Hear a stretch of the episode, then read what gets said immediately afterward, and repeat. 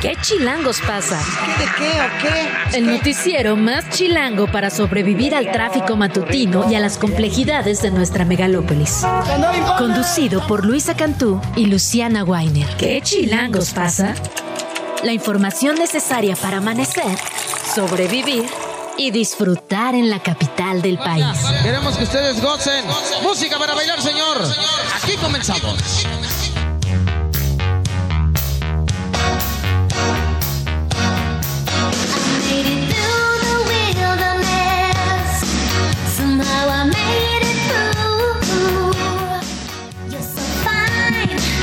Siete de la mañana con dos minutos de este viernes 22 de diciembre. Escucha usted Like a Virgin de Madonna, que un día como hoy, pero de 1984, se convirtió en el primer lugar de los Hot 100 de Billboard.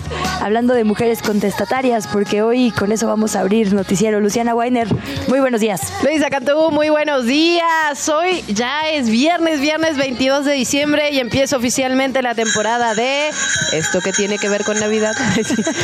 Ya llevábamos unas semanas ahí. Para sí, bueno, nosotras más o menos, amiga. Hay mucha gente que ya ha salido de vacaciones hace como 500 días. Nosotras aquí seguimos dando toda la información, pero ya, ya ahora sí se ocupa. Sábado y domingo vamos a mantener cerradas redes sociales, no vamos a contestar el teléfono, no nos vamos a levantar de la cama. Ay, eh, bueno. Se está escuchando raro, pero es porque... Es que para quienes nos acompañan en radio y quizá no están viendo lo mismo que en YouTube, hoy ocupamos una cabina distinta. Hoy queríamos ver, junto a nuestra cabina hay una cabina muy hermosa que es la de travesías. Tiene revistas de viajes, libros, es muy tentador. Y hoy decidimos transmitir a ver qué pasaba Hoy desde aquí. ocupamos un- una cabina. Eso ya una vez transmitimos decirlo. desde el de Sopitas, Ay, sí. que también está muy día, bonita esa cabina. Tiene- esa tiene juegos, balones de fútbol, Sí, gran día, sí. La nuestra es más noticiosa. Ajá. Por, por eso estamos ahí todos los días. Pero hoy, que es viernes y de vacaciones, dijimos, vamos a ver qué tal. Ay, me gusta, podemos ocuparla todos los viernes. bueno, espero que nadie nos esté escuchando así. Yo espero que sí. De hecho. y bueno, Bueno. estamos por eso aquí con algunos asuntos de cableado. Sí, estamos viendo que, que por qué sonamos raro, pero seguramente por lo mismo, ya los cables dicen, los micrófonos, y esto qué tiene que ver con Navidad. A ver, a ver. Bueno, en fin. Hoy ah, lo que sí, día- vemos como toda la cabina ahora, lo que me pone un poco nerviosa. vemos sus reacciones, cuando no se ríen con un chiste, bueno. Ahori- ahorita creo que no estás teniendo mucha gracia. Así Ya sé. son en las reacciones. Sí. Y bueno, la verdad es que hoy va a ser un día agridulce en cuanto a información. Vamos a estar platicando sobre reyes y reinas magas que se ocupan específicamente en ciertos lugares. Vamos a platicar inevitablemente sobre Cristina Pacheco. Perdimos a una grandísima, si no es que la más grande del país. Sí, la verdad que impresioné. Yo ayer justo le comentaba a mi compañero de ADN 40 que, claro, yo llegué tarde a Cristina Pacheco, la verdad, porque, porque pues no nací aquí, ¿verdad?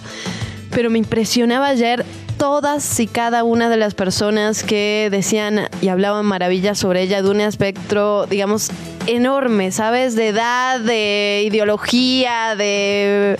Me parecía impresionante, la verdad, cómo se ganó el corazón de todos los y las mexicanas y, y ahora sí que no, que no es una frase hecha, ¿no? O sea, sí, sí, sí me sonaba así. Ayer me dio muchísima tristeza y, y bueno, a, a poquito tiempo de haber anunciado su retiro.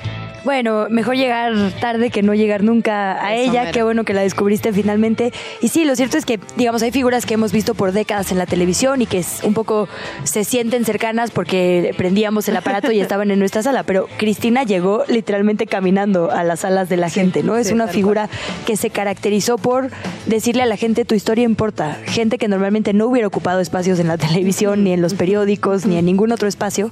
Cuando tú pones una historia en un medio de comunicación, estás diciendo esto importa porque se lo estoy contando a todos los demás. Y ella lo contó desde vecindades, desde todos los rincones de la ciudad y del país.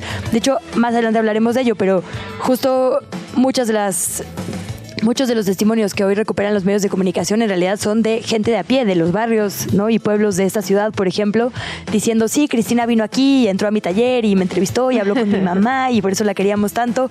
Es además una guerrera absoluta en términos de género, de abrir espacios, sí. de ocupar redacciones, ¿no? Digo, puestos, digamos, de decisión, pero también eh, meterse a temas en los que las mujeres no se metían, ¿no? Contar historias donde no había lugar antes para nuestro género. Es una absoluta maestra. En, en todo el sentido. Y toda su etapa que, eh, bueno, descubrí ayer, la verdad, pero toda su etapa, su etapa literaria, digamos, su, su etapa de periodismo escrito, no solo los últimos años de tele, que obviamente son los que ahora están eh, circulando en redes sociales, sino las crónicas que escribía sobre la ciudad, sobre el país, muy impresionantes. Ayer me las recomendaron y me eché así varias en la noche. Bueno, pues Ayer se- veía justo en estas miles de recapitulaciones Sí. de su historia, cada quien escogió además un pedacito porque Sí. es imposible hablar de una trayectoria de tantas décadas como la de ella de manera justa, eh, pero que empezó incluso escribiendo con un seudónimo. Fue, digamos, ah, transcribió a fuentes y eso ayudó, digamos, en su, eh, o la influenció. Eh, estuvo casada con José Emilio Pacheco, quien fue quien le dijo, oye, escribe con tu voz y con tu nombre, esto es Ajá, fantástico, ¿no? Entonces fueron una pareja muy, muy querida por la población mexicana y escuchaba una entrevista con su hija eh, que eh, justo decía, mi mamá nunca nos dijo que se sentía mal, finalmente fallece de cáncer. Sí. Y ella decía, estoy segura que en algún momento sintió algo y no nos lo quiso decir porque no quería que le evitaran trabajar, ¿no? o sea, no quería claro. que la sacaran de sus espacios. Y que cuando alguien le dijo, ah, Cristina, eh, va a dejar de transmitir porque está cansada, ella dijo, no, cansada nunca, enferma. Si nunca me habría cansado de este espacio, ¿no? Y es verdad, un poco eso se sentía, que, que era alguien que amaba profundamente lo que hacía y la verdad a, a México y a su gente. Absolutamente. En fin, pues vamos a hablar de ella y de algunos otros temas. Seguimos con la mira en este nuevo censo de personas desaparecidas. En efecto, vamos a platicar con el colectivo Una búsqueda en el camino. Vamos a platicar particularmente con Jacqueline Palmeros. Eh, este nuevo censo que se hace desde las autoridades de personas desaparecidas, que la verdad ha, ha causado muchísima controversia, muchísimas críticas. Lo hemos estado abordando desde diferentes ángulos, la verdad, en ese sentido, pero vamos a ir con la- las principales, digamos, afectadas por esto, las principales eh, interesadas en que esto se haga de la manera correcta y eso es justamente un colectivo de madres y familiares buscadoras aquí de la capital de la Ciudad de México. Por lo tanto, vamos a estar platicando con Jacqueline Palmeros en unos minutos más y tenemos también, ya nos vamos relajando, hay que decirlo, la Secretaría de Cultura trae bailongo, verbena navideña, festival, concierto, fiesta de espuma. Ay, sí. Eso solo estaba en mi corazón, pero bueno. Eso se lo voy a sugerir a la secretaria un poco más adelante. En una de esas te toma la palabra. ¿Ah? ¿Ah? ¿No ¿Te suena mal? parece Ay, si sí. empezamos? Sí, venga.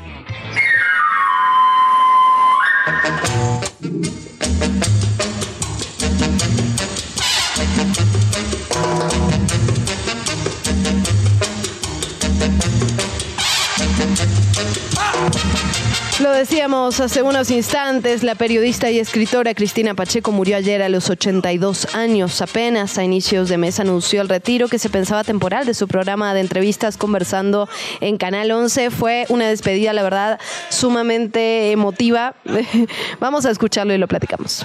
Bueno, estamos llegando a esta emisión. No voy a decir como siempre, nos vemos el próximo viernes para seguir conversando. Pero sí voy a decir, estaremos juntos siempre. Maravillosa, maravillosa Cristina Pacheco. Es, es mucho más larga, ¿no? Esta despedida y hace algunas pausas y se emociona. Y para no llorar, ella le dice al otro que no llores. Es, digamos, muy bonito, ¿no? La es que verdad. 45 años al No, aire. no, alguien no. que, o sea, de verdad No me lo puedo ni imaginar. revolucionó la televisión, el periodismo para nosotras, ¿no? Sí. Nos dejó ver que eso se podía hacer. Absolutamente. Esas conversaciones, ¿no? Al final las entrevistas, encontrar, eh, conectar con el otro, ¿no? Hacerle sentir que lo que tienen para decir es importante y es donde se produce esta, pues, magia, ¿no? En, en las conversaciones, en las entre- entrevistas. En fin, Cristina Pacheco fue una de las figuras más destacadas del periodismo y la televisión pública mexicana. Nació en Guanajuato el 13 de septiembre, inició su carrera en 1960 en publicaciones impresas, ahí lo decíamos. En el 86 empezó con su columna dominical, Mar de Historias, en el periódico La Jornada, que por cierto le dan una, una primera plana, bueno, una plana entera muy, muy bonita, con una foto impresionante es cuando se despidió de Conversando.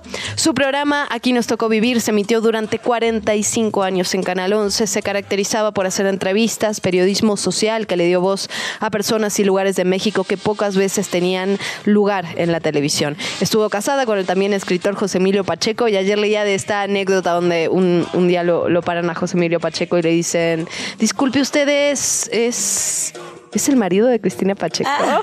Hermoso. Así debería de ser. No, sí, absolutamente medulares, ¿no? Para ambos, pero sobre todo ella para eh, nuestro país. Y sobre todo, ¿sabes qué? También otra cosa de la que no, que no hemos mencionado, en, en momentos donde eh, la televisión eh, estaba mucho más controlada, digamos, sí, claro. un noticiero en los 60 y digo, hay hoy ejemplos históricos, ¿no? Pasaban miles de cosas horrorosas en nuestro país que él no cubrían los medios de comunicación porque había un control mucho mayor. Y ella denunció pobreza, trabajo infantil, o sea, llevó los ojos de nuestro país a esos lugares, ¿no? A escucharles y además desde una mirada muy digna, que también es otra cosa importante que no siempre vemos en la televisión. La verdad es que solo nos queda su legado, ¿no? Es, es lo que hay que decir. Y nos dice aquí nuestro productor que tenemos un cachito más sobre esta despedida. Vamos a escucharla. Gracias a ustedes he soportado pérdidas muy graves. Hoy tengo que soportar y aprender, aprender a enfrentar algo a lo que me está enfrentando la vida. Es duro lo que voy a hacer, pero debo hacerlo. Por razones de salud, graves razones de salud, tengo que suspender, al menos momentáneamente, estas conversaciones. Han sido ricas, divertidas, inesperadas. Y otra cosa que también es importante decir es que fue una periodista que trabajó en medios públicos. ¿Sí? En realidad, si tú le preguntas a la gente, las figuras que, que tenemos como referentes son en realidad... Eh, construcciones de la televisión privada. Sí, sí, sí. Hay, por supuesto, muy dignas figuras de la televisión pública, pero ella también marca un presente en ese sentido. Es la figura de Canal 11, ¿no? Absolutamente. Maravillosa. Eh, y decían, pues no, que descanse en paz, ¿no? Va a ir a hacer a donde sea que esté, no, no va a descansar, sino que va a estar chameando seguramente y sacando historias en donde esté. Así que bueno, en este sentido, que pues no descanse, que descanse en gloria, que descanse en, en, en poder. en poder, exactamente. En un cambio radical de tema, la Casa Blanca informó que una delegación estadounidense de alto nivel viajará a nuestro país, a México, en los próximos días para hablar sobre la crisis migratoria. Esta decisión se tomó el día de ayer después de las conversaciones telefónicas entre los presidentes Joe Biden y López Obrador.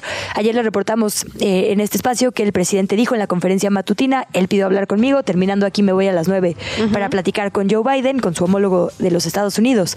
El grupo al que Biden pidió visitar el país está conformado por el secretario de Estado, Anthony Blinken, el secretario de Seguridad Nacional, Alejandro Mayorkas, y la asesora de Seguridad Nacional de la Casa Blanca, Liz Sherwood. Van a discutir con López Obrador nuevas acciones que se pueden tomar de forma bilateral para afrontar estos desafíos.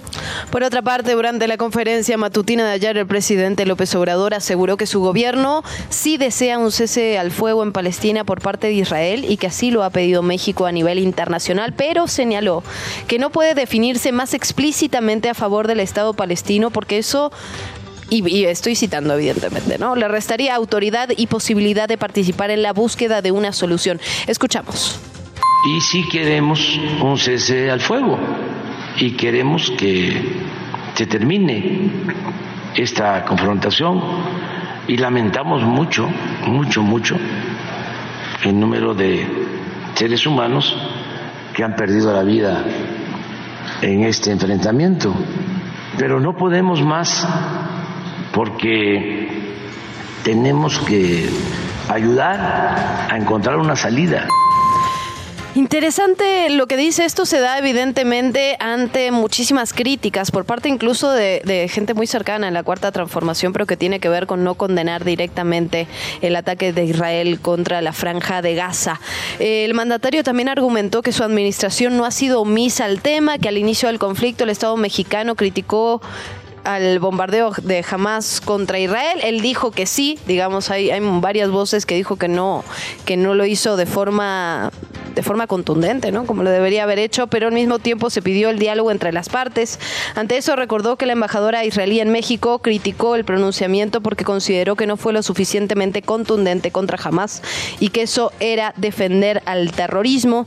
Eso, eso fue al inicio, digamos. Después el tema, la verdad es que Andrés Manuel López Obrador no ha sido como otros, como otros países, ¿no? Que, que, han cortado relaciones con Israel, que han tenido posiciones mucho más claras en ese sentido y que además hay que decirlo, el gobierno federal los ha tenido en otros conflictos. Ahora bien, no es lo mismo enfrentarse con Israel que enfrentarse con cualquier otro país, la verdad. Creo que esa era parte de la crítica. Justo la frase textual, de hecho, que dijo fue, no condenamos a Hamas tampoco, como no estamos condenando a- al Estado de Israel, eh, porque tenemos que actuar con prudencia ante la magnitud de la represalia que ya estamos viendo, que significa la pérdida de...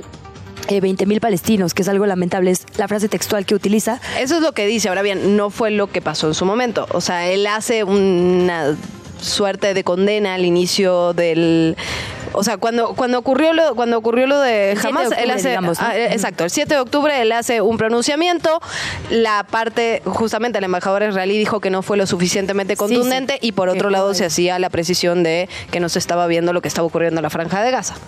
Pues él lo que dice, que a mí honestamente me parece...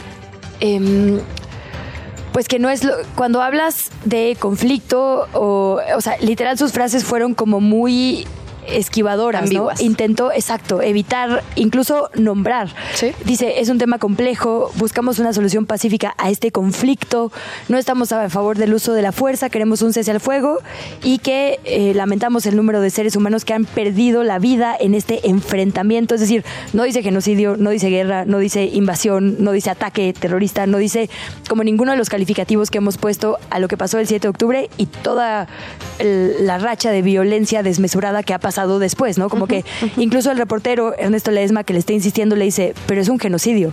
Y el presidente le contesta, tenemos que contribuir a que se logre la paz. Como ni sí ni no, no otorga, se niega. Y ahí le dice, ¿por qué con Perú y Bolivia sí? Como lo que decías, ¿no? Y él contesta porque no nos va a ayudar, no solo a México, sino a los que queremos que haya paz y para conseguirla si polarizamos este enfrentamiento. Eh, esta es nuestra postura, no, no se va a lograr si polarizamos. Hay gente que dice, ¿cómo polarizar? Pues es- en mi postura personal es absolutamente desproporcionado el aniquilamiento de una población. O sea, 20 mil personas en menos de un mes, cuando la mitad son niñas y niños, requeriría una postura más enfática de un gobierno que se ha caracterizado por hacer bloque con América Latina contra las potencias. Y América Latina hizo bloque sin México esta vez, porque los presidentes ¿Eh? de Colombia, de Chile, eh, de Bolivia, De justamente han sido muy enfáticos De en Belice, que ¿no? El alto al fuego tiene que ser ya en la franja de Gaza y el presidente lo que dice es eh, México es pacifista, no me voy a pronunciar. ¿no? Sí, se ha mantenido la ambigüedad y, y hay que decirlo, finalmente Israel es una, es una potencia abrumadora y esto evidentemente ha tenido algo que ver con esta, con esta postura que no ha dejado, y hay que decirlo, no ha dejado, digamos, conforme a nadie, ¿eh? A- a- Sí. Porque tampoco ha dejado conforme, por supuesto, a la embajadora de Israel, por ejemplo, en México, ¿no? Entonces, bueno, Sí, aunque insisto, no es lo mismo, digamos, una es horrible toda la violencia, siempre hay que partir de ahí. Pero es, o sea, el, los momentos, digamos, eh, de un ataque horrible que se condenó, por supuesto, a una estrategia sistemática desde un Estado contra una población civil, ¿no?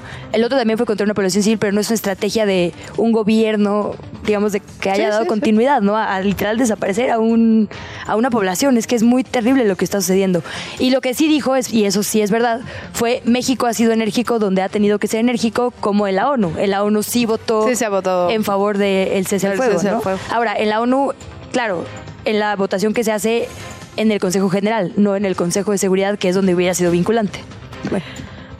Muy, muy complejo lo que pasó ayer. La verdad es que la mañana de ayer fue Eh, sí. en muchos sentidos. En efecto. Nos vamos con otros temas. Las farmacias garantizaron el abasto de miles de dosis de Pfizer contra la COVID-19 para cubrir la demanda de ayer. Sin embargo, en su segundo día de venta, algunas sucursales otra vez anunciaron que el producto se agotó. Se agotó otra vez. No han detallado una nueva fecha para que se tenga más dosis, por lo que la aplicación en algunos de los lugares se encuentra en este momento suspendida. Lo veíamos ayer justo con el reporte de Angie en vivo.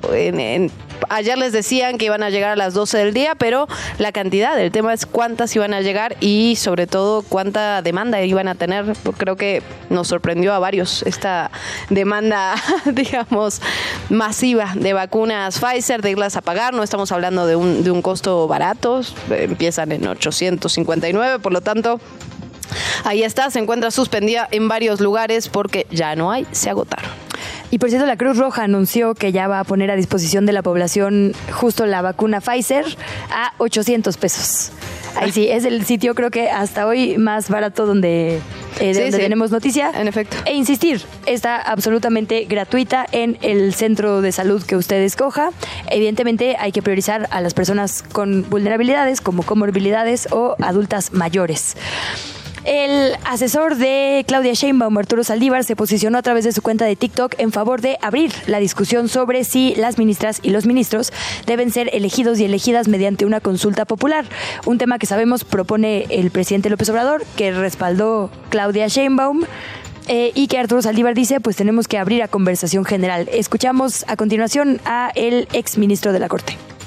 Requerimos una Corte que sea independiente del Poder Ejecutivo y del Poder Legislativo, pero también de los partidos de oposición y de los poderes fácticos. Requerimos una Corte más cercana, más humana, más sensible a la gente. ¿Cómo podemos lograrlo? ¿Cómo debemos elegir a nuestras ministras y ministros? Todo está abierto a debate. Avancemos hacia la mejor solución que nos permita arribar a la justicia que merecemos que soñamos y a la que aspiramos. No te dejes engañar, las instituciones sí se tocan cuando es para mejorarlas en beneficio del pueblo de México.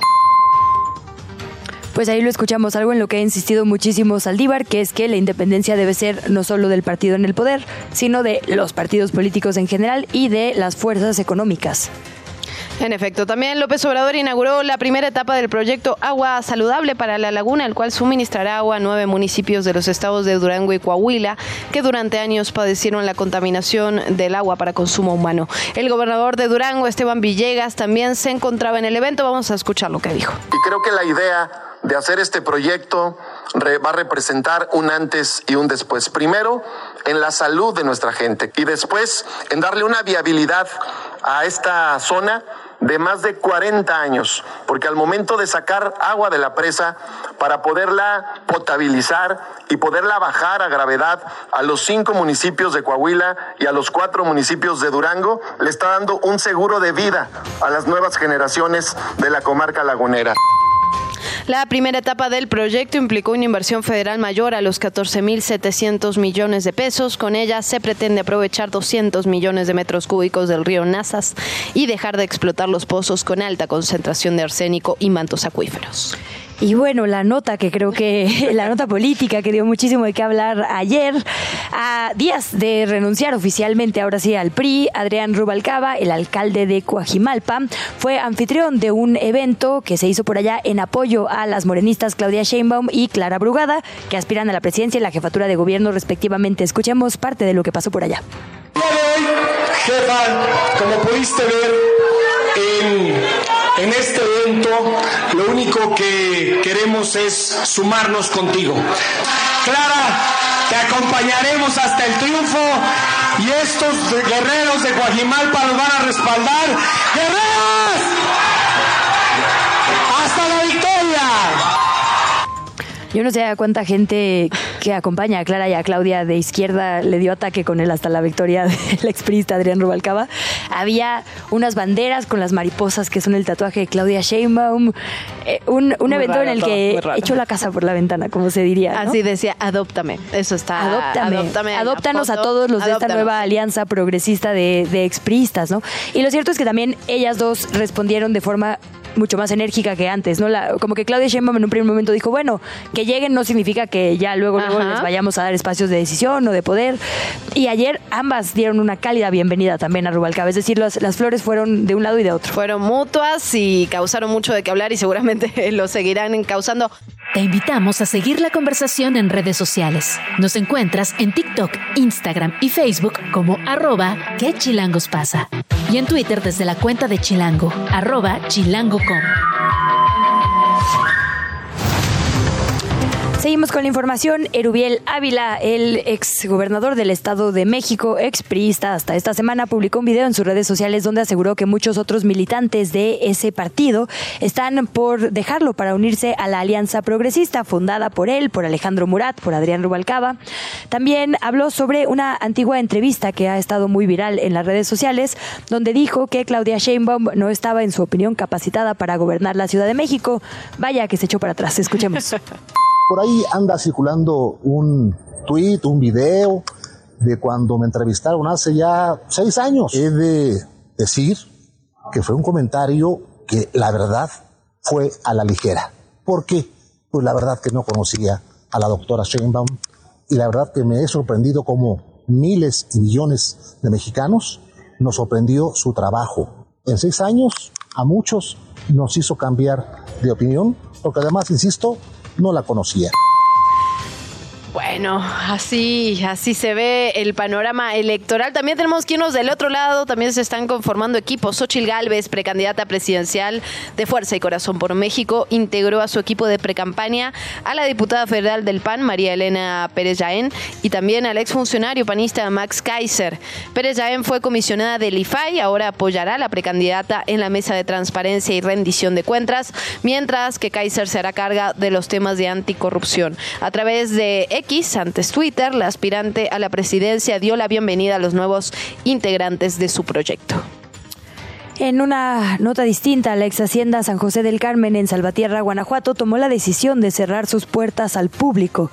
Esto después del asesinato de 11 jóvenes y las otras 24 personas que resultaron heridas en el ataque del domingo pasado que le hemos reportado en estos micrófonos. Por medio de un comunicado, los propietarios dieron a conocer que la hacienda no volverá a estar abierta ni para recorridos tampoco. Esto es por respeto a cada uno de los jóvenes y a sus familias. La ex hacienda era rentada para diferentes espectáculos o eventos, además de ser parte además de los recorridos turísticos de esa región. Ayer pobladores de Salvatierra, sus familias y amistades, sobre todo de las víctimas, participaron en una marcha pacífica y silenciosa para honrar la memoria de estas 11 víctimas, también para exigir la detención y el castigo a las personas responsables. Al pie del árbol de Navidad se hizo un pase de lista de estas víctimas acompañado de la réplica de las campanas de la iglesia local. Los pobladores, las pobladoras finalmente colocaron veladoras en el piso y dieron un minuto de aplausos. Este es un reporte especial desde las calles de Chilangolandia.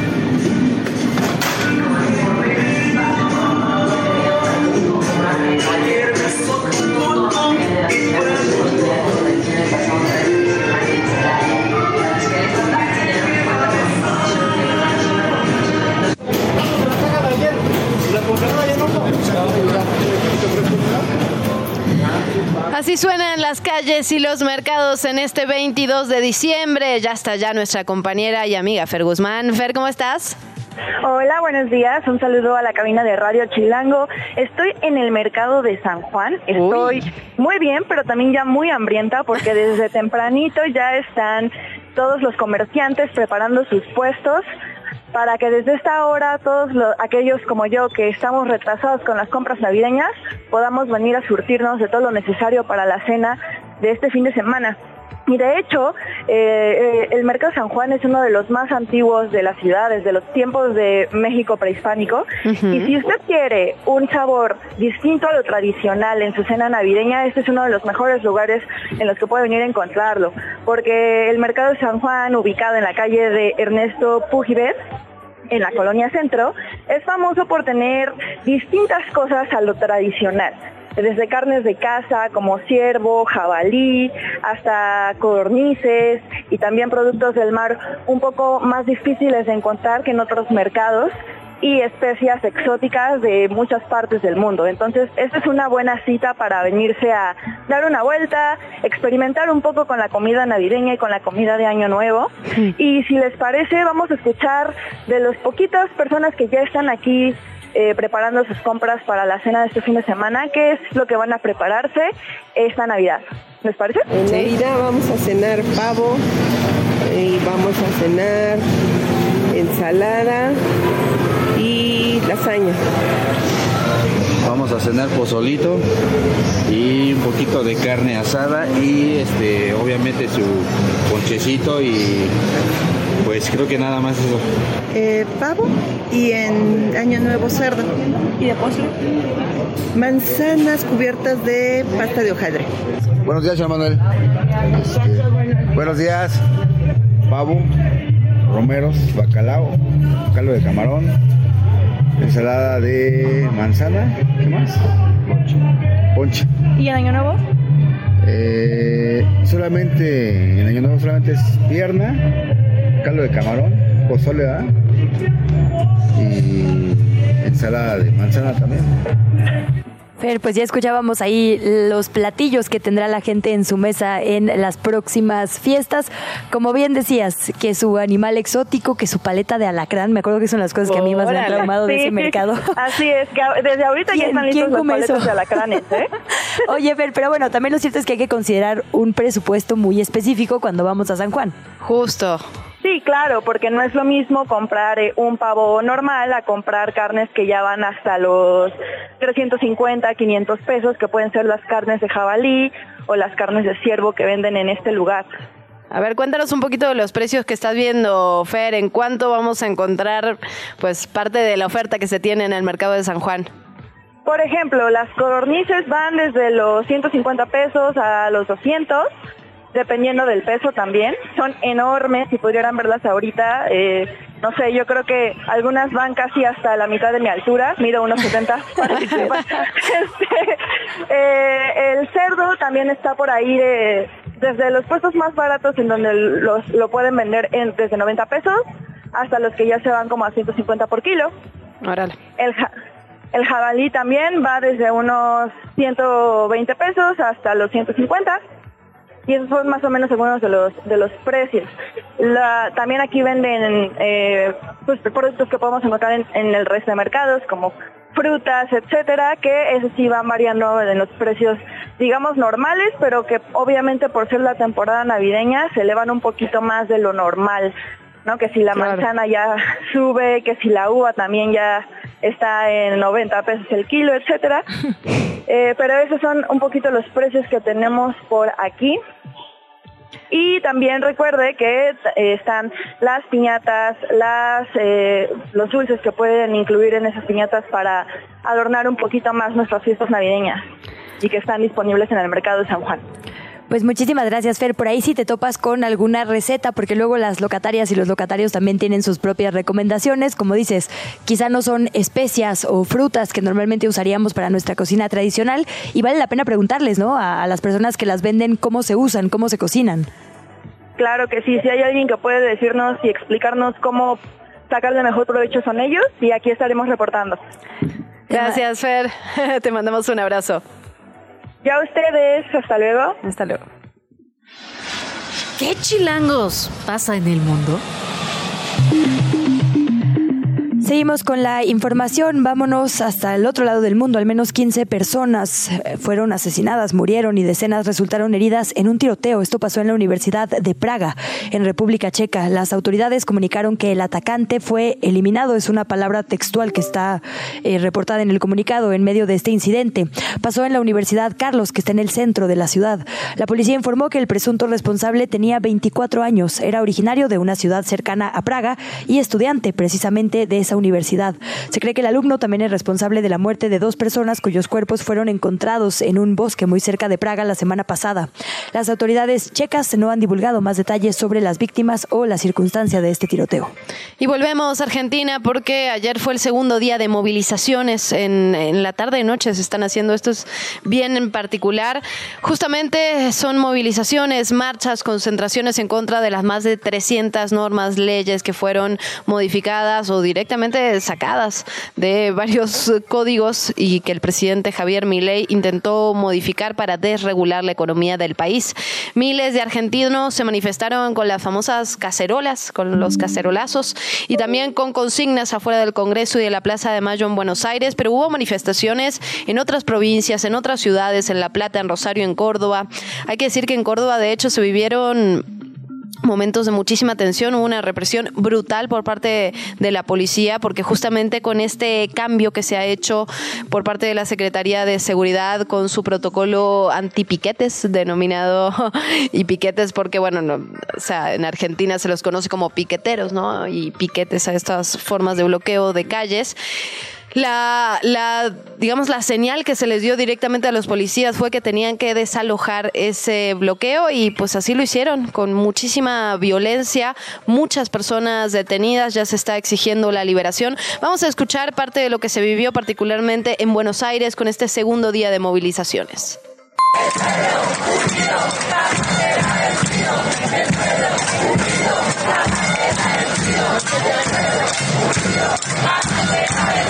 Thank you. Bueno, y, el presidente respondió, dijo que esto eran nostalgias de un comunismo inexistente. A ver, quién sabe qué entiende por comunismo el presidente Javier Milei. Lo cierto es que eh, dijo que estas protestas iban a ser pasajeras, que él creía que en, el, que las cámaras iba a poder avanzar con su proyecto, porque ya, ya lo platicábamos el otro día, Luisa, pero finalmente todo este, este decreto que hizo el presidente junto con sus ministros y ministras tiene que pasar por las cámaras, por la Cámara de Diputados y por la Cámara de Senadores. Si ambas la rechazan, no podría implementarse. Digamos, todos los juristas, digamos, han sido muy claros al respecto. Es absolutamente inconstitucional porque se mete con las funciones de otros poderes. Está directamente legislando o intentando legislar. Y sabemos que la libertad avanza y que el presidente Javier Milei no tiene, eh, no tiene mayoría en las cámaras. Pero estamos al pendiente de lo que ocurra. Tienen 10 días para presentarla, 10 días para pronunciarse desde las cámaras. Si no se pronuncian en ese tiempo, se da por aprobada, se da por que se puede implementar. Entonces, un poco ahí están los ojos de argentinos y argentinas y en las calles, ¿no? Finalmente, eh, cuando ya se trazó un camino, cuando en el 2001 miles de personas vieron que saliendo a la calle con cacerolas podían hacer que un presidente se vaya huyendo en un helicóptero, pues es un camino que se puede volver a recorrer. Es una, un descontento y una manifestación generalizada, está focalizada a ciertas ciudades, a ciertas provincias. Estas imágenes que vemos de Argentina, ¿qué es lo que estamos viendo? Estamos viendo, digamos, son varias las ciudades, ahora bien, todavía no es masivo de la forma que lo hemos visto en otros años o que lo hemos visto en otras manifestaciones, como el 24 de marzo, como el 8 de marzo, como el 25 de mayo. Es decir, son manifestaciones que todavía convocan a muchas personas, son de personas, todavía no son masivas, eh, digamos, en los términos que sabemos que se pueden llegar a dar, pero sí en un término de, de ciudades, son varias las ciudades, lo veíamos en La Plata, en Córdoba, en Rosario, en Buenos Aires, en varios puntos, incluso uno que me llamó la atención, que es en la Quinta de Olivos. En la Quinta de Olivos es esta residencia presidencial que ya no se usa, el presidente Javier Milei no la usa, pero es una residencia que está en un barrio, digamos, de clase media alta, eh, allá en, en las afueras de Buenos Aires. Y había una movilización, no muy grande, pero sí había una movilización en la Quinta de Olivos que me llamó la atención porque estamos hablando de diferentes clases sociales. Lo que se está exigiendo es que los sindicatos llamen a huelga general. Eso es parte del hashtag que se está usando y de lo que se grita en las calles y en las manifestaciones de paro general. Sabemos que en Argentina los sindicatos normalmente, eh, históricamente peronistas, son absolutamente fuertes. Si se llama un paro general en el país, se para todo. Esa es parte de la exigencia que se está haciendo con cierto, digamos, enojo contra los sindicalistas y las digamos, las cabezas de los dirigentes por no haber activado a tiempo. Escuchaba una señora que decía, bueno, retomaba una frase del general Perón, la verdad, pero que decía, con los dirigentes a la cabeza o la cabeza de los dirigentes, lo dijo en televisión nacional, así, tal cual, una señora grande. Bueno, no, es lo más grave que hemos escuchado en la televisión argentina en estos días. Ah, no, no, no, no, hemos escuchado grandes momentos, grandes momentos.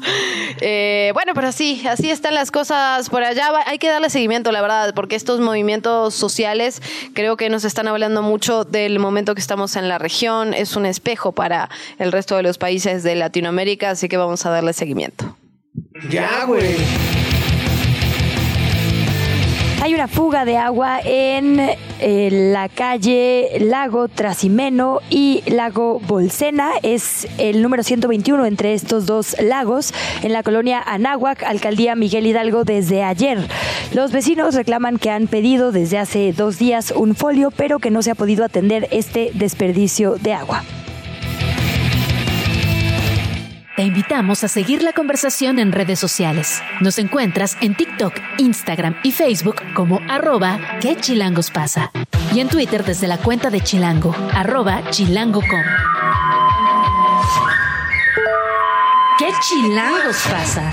En los medios y en las redes sociales.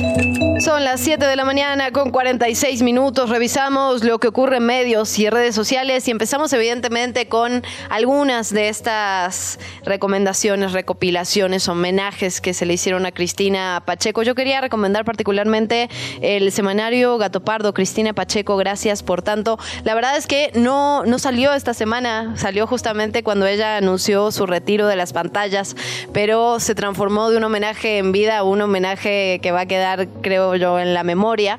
Es un, bueno, es, el, es un podcast, digamos, que platica con varias de las figuras que estuvieron cercanas a, Cristina Pacheco, cuya vida eh, se cruzó en algún momento, reporteras, escritoras, eh, gente cercana a ella y que trata de hacer, digamos, una historia, un tránsito por toda la vida de Cristina Pacheco y sobre todo tratar de entender por qué significa lo que significa, por qué significó lo que significó en su momento y qué caminos se trazaron a partir de ello. La verdad es que es un, es un podcast muy interesante, está conducido por Mauricio Montes de Oca, dirigido también por él. Cristina Pacheco, gracias por tanto del semanario Gato Pardo, recomendado en estos micrófonos. Evidentemente seguimos con Cristina Pacheco. Digo, la jornada trae todas las notas posibles, digo, de la ONU, de la intelectualidad, de ¿no? la, la, academia, de las voces de los partidos políticos. Como bien dices, es una mujer, fue una mujer querida por absolutamente todos los espectros y esto recupera la jornada en su cobertura. Pero me gustó particularmente una nota porque es muy la jornada y muy Cristina Pacheco. Creo que a ella le hubiera gustado saber qué decía la gente de su partida. Y literalmente la jornada dice, Cristina Pacheco nos dio voz a todos en Tláhuac y en Xochimilco. Además, una nota muy chilanga. Mm, pobladores. Eh, Elba Mónica Bravo se fue para allá y dice, pobladores de Tláhuac y Xochimilco lamentaron el fallecimiento de la periodista, escritora y conductora de radio Cristina Pacheco, al considerar que es una gran pérdida para la cultura, la literatura y para la gente, para los ciudadanos, porque fue una gran persona, una gran cronista de la ciudad. Difundió las tradiciones y celebraciones, como por ejemplo el Día de Muertos, el Niñopa, y dio voz a los trajineros, personas dedicadas al campo y a los artesanos, entre muchos otros. Entrevistan a Rita Reséndiz de Tláhuac, quien recordó que Pacheco le entrevistó en tres ocasiones, hmm. con su peculiar forma de ser. Ella siempre tenía algo, sus preguntas eran muy frescas, muy naturales, no era nada rebuscada, eso también hay que decirlo. La verdad es que mucha intelectualidad que habla desde lo incomprensible de la lengua eh, ocupa los espacios en la élite cultural. Cristina hablaba como hablamos las personas, ¿no? Absolutamente. Deja una huella, dice esta persona de Tláhuac, pero también un hueco muy difícil de ocupar, sobre todo por las nuevas tecnologías. Y creo que esa es una frase que deberíamos leer de cerca los medios de comunicación. Ahora pasa algo y bajas el clip de Twitter, ¿no? De alguien que lo subió en Milpalta, en vez de ir a Milpalta, hablar con la gente de Milpalta, llevarle a la gente las voces de Milpalta. Digo, por poner un ejemplo de eh, lejanía de donde estamos físicamente, ¿no? Pero es verdad, se pierde esa convivencia y ese vaso comunicante entre medios de comunicación y ciudadanía que efectivamente sienten que contaban con alguien para reproducir lo que ellas y ellos sentían. Dice, nos deja muy muy tristes y pues ahora, ¿quién nos va a entrevistar? Ahora, ¿quién va a decir, aquí nos tocó vivir? Mencionó al recordar que la periodista no hacía caso a su director de cámaras que le daba indicaciones de entrevistarla de pie o sentada y le decía, no, no, no, tenemos que estar o las dos de pie o las dos sentadas o caminando, ¿no? En esos eh, trayectos que bien eh, le vimos. Eh, por otro lado, en la colonia Selene, en Tláhuac, dicen, nos visitó tres veces. Las entrevistas que nos hizo a las afueras fueron en 2001, 2017 y en la pandemia, ya la última de forma virtual. Era una persona muy sensible, muy cercana a las personas y muy trabajadora, por supuesto. Ella es irreemplazable como la gran cronista que ha sido del pueblo. En Xochimilco, Mayra Ibarra recordó que a finales de la década de los noventas, Cristina Pacheco recorrió las calles porque hizo un programa dedicado a las festividades del Niñopa, que se hace en los barrios y pueblos en esta temporada, la del fin de año. Vino, estuvo aquí, entrevistó a mi tío, quien era el posadero. Reflejó fielmente las festividades del Niñopa. Era 1998. Reflejó la importancia de las festividades. Ella era una persona muy interesante. Y bueno, como estas voces recuperan varias de Xochimilco, de Tláhuac, y claro, estas son las que llegaron a los medios, pero imagínate cuánta gente dice, claro, vino aquí, ah, sé la fecha exacta en la que me entrevistó, platicó con mi tío, con mi familia, eso nos marca como ciudad, como, como ciudadanía, y ojalá que alguien ocupe su lugar o que lo hagamos todas, ¿no? Que, que ese legado lo adoptemos como hmm. una forma de hacer periodismo cercano. Bueno, nos vamos con otras cosas. Me voy a la columna de Juan José Millás. Este escritor escribe en El País justamente un texto muy cortito, pero que me parece eh, también revelador de estas épocas. Y es un tema que hemos estado abordando desde diferentes ángulos. Es decir, llegamos a las épocas decembrinas y sí, tenemos que hablar de las comidas, de la fiesta, del alcohol. Sí, Luisa Cantú, del alcohol, lo siento mucho, te quiero mucho.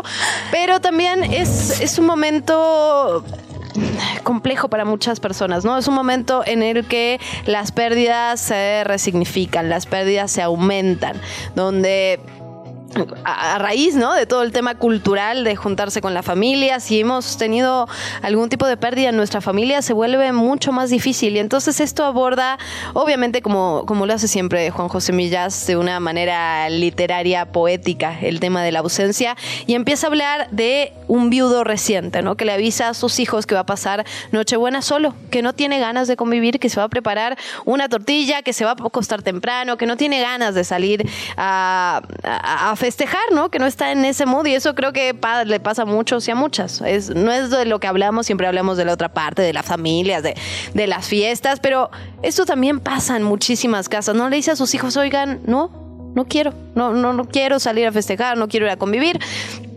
Y ahora lo que hace mi jazz, que, que, lo hace mucho además, ¿no? Tiene esta cosa como, como de realismo mágico de Gabriel García Marquese, que dice que empieza a comer la tortilla y de repente encuentra en el fondo de un cajón un zapato un zapato de su mujer fallecida con la que salía a bailar muchísimo, con la que iban a los bailes y empieza a decir, oye, ¿qué pasó con el otro zapato? No empieza a pensar, eh, agarra las, las tiras de piel, las sujetas, son, son tiras delgadísimas, se acuerda de todo lo que pasaba con esos zapatos, ese tacón, ¿no? Que lo llevaba a, a los bailes con su mujer. Lo cierto es que se empieza a comer el zapato deja la tortilla a un lado y empieza a comer. Y lo voy a leer porque obviamente lo, importante aquí es como está escrito, ¿no? ¿Verdad? No que yo lo que yo lo cuente, pero dice, se lo comió en la cocina con un cuchillo de los de carne que cortaba como una navaja de afeitar. Mientras masticaba con lentitud, saboreándolo como un manjar, se acordó, con una sonrisa, de la Quimera del Oro, aquella vieja película en la que el personaje de Charles Chaplin daba cuenta de una bota de piel cuyos cordones enrollaba en el tendedero como si fueran espaguetis. ¡Qué vida! se dijo. Le sentó bien la cena, como si se hubiera comido el pie en vez del objeto que lo había contenido, aunque dejó parte del tacón a un lado porque se había quedado un poco crudo. Entre bocado y bocado vació una botella de vino extraordinario reservada para su aniversario de boda que no llegó a darse. De postre, y como se trataba de una celebración única, se preparó unos biscotes untados con una crema facial de noche a la que su mujer había sido adicta. Durmió tan a gusto que no hubo forma de volverlo a la vigilia. Es una. A mí, mi jazz, la verdad, siempre me parece maravilloso. Entonces, bueno, recomendada esta, esta columna. Se llama, por cierto, Dormir. Está en el país. Tenemos que ir a una pausa, pero antes voy a leer un comentario que nos manda en el chat Fernanda Guzmán. A ver qué. Ya me ofrecieron tigre y cocodrilo y vi cómo desangraban un ciervo enorme. Ahora soy vegetariana. Eso también le puede pasar a usted este fin de año si visita. Es que en estos horarios de San Juan. es riesgoso ir al, al, al a mí siempre me da ataque en el mercado de San Juan. Bueno, bueno, siempre, la verdad. Pero, tú eh, has tenido una tradicional compromiso con el veganismo, amiga. Pero entiendo a ver perfectamente. La verdad es que justo si uno está buscando experiencias fuertes, hay que ir, eh, este, ¿cómo se dice? Aventuras cardíacas Aventuras cardíacas. Puede ir ahí, Fer ya está siendo testigo. La entrevista. ¿Ya estás grabando? Son las 7 de la mañana con 57 minutos. Los reyes y las reinas magas este año emprendieron una misión muy especial. Quieren llegar a las niñas y a los niños en Guerrero cuyos padres o madres están en prisión y que además sabemos están atravesando una crisis por este impacto del huracán Otis. La Organización Comunitaria para la Paz fue elegida ya por cuarto año consecutivo directamente por las reinas y los reyes magos como intermediarios. Usted sabe, no pueden entrar obviamente ni camellos, ni elefantes, ni caballos caballos al penal de Acapulco. Esta organización sí, por eso son las intermediarias y están buscando sumar los esfuerzos de todas las personas para ayudarles a que estos juguetes lleguen a las pequeñitas y a los pequeñitos, donde quiera que estén. Silvana Carranza nos va a contar un poco más sobre esta conversación que han estado teniendo con los reyes para lograr esta misión muy importante. Silvana, muy buenos días. Hola, ¿qué tal Luisa? Eh, muy buenos días, muchas gracias. Muchísimas gracias a ti por estos minutos. Te saluda Luciana de este lado también. Preguntarte, Silvana, que nos cuentes un poquito qué están buscando, cómo sumar a reyes y reinas magas para este Día de Reyes. Cuéntanos. Gracias. Eh, sí, pues pues justo hace cuatro años, desde hace cuatro años estábamos en este, en este convenio de colaboración con las reinas y los reyes magos, porque decidimos que queremos aportar a eh, que para que en estas fechas podamos sorprender a todas y todos los niños y que ninguno se quede sin sin este sin estos regalos en, en Día de Reyes y por eso nos fijamos muchos en, en, los niños que tienen a sus papás y a sus mamás en prisión y pues justo eso queremos hacer una sinergia para que sorprenderlos con, con esto de que la magia de los deseos se cumple, ¿no? Y entonces estamos buscando colaboradores para que nos ayuden a sacar una sonrisa a todas las niñas y niños que tienen a sus papás o, mamás en prisión, regalándoles eh, pues esta sorpresa. Eh, y pues justo estamos colaborando con las reyes y las reinas magas porque como decía Luisa, pues las autoridades penitenciarias son muy, muy estrictas. Entonces, pues no, no pueden entrar ni los camellos ni, ni los elefantes y pues también eh, los reyes ya están un poco grandes y cansados y es por eso que en Ocupa estamos buscando a todas las personas que se quieran sumar a esta campaña para ayudarlos y que todas las niñas y niñas puedan tener su regalo en Reyes. Silvana, ¿de qué universo de niñas y niños estamos hablando? ¿Cuántos son? ¿Y cómo les podemos ayudar también a ustedes eh, desde la sociedad civil, a esta organización, para que, como bien dices, todas estas pequeñitas y pequeñitos que van a pasar además la temporada sin sus padres, lo cual de origen no es sencillo, sí reciban el regalo que las Reyes Magas y los Reyes Magos les quieren mandar? Ahorita tenemos aproximadamente un universo de 150 niñas y niños eh, que, que, queremos, eh, a los que, no queremos dejar sin ningún tipo de, magia en estas, en estas fechas. Eh, por lo tanto, estamos buscando todavía que nos apoyen con a, unas 50 personas por ahí en, en este periodo hasta el 6 de enero.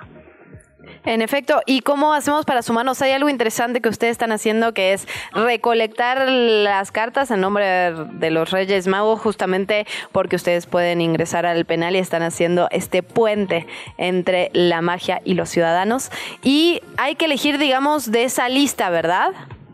Eh, sí, justo. Eh, lo que podemos hacer para apoyar a los Reyes Magos es enviar un correo a hazrealidadlamagia.gmail.com y en ese, en de esa forma nosotros les vamos mandando las cartas ya más ordenadas para saber a qué niño y niña específicamente van a eh, sorprender en en esta temporada.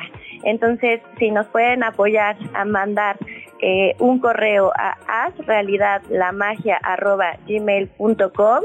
Eh, eh, así nos podemos empezar a coordinar también con, las eh, con los reyes y las reinas magas.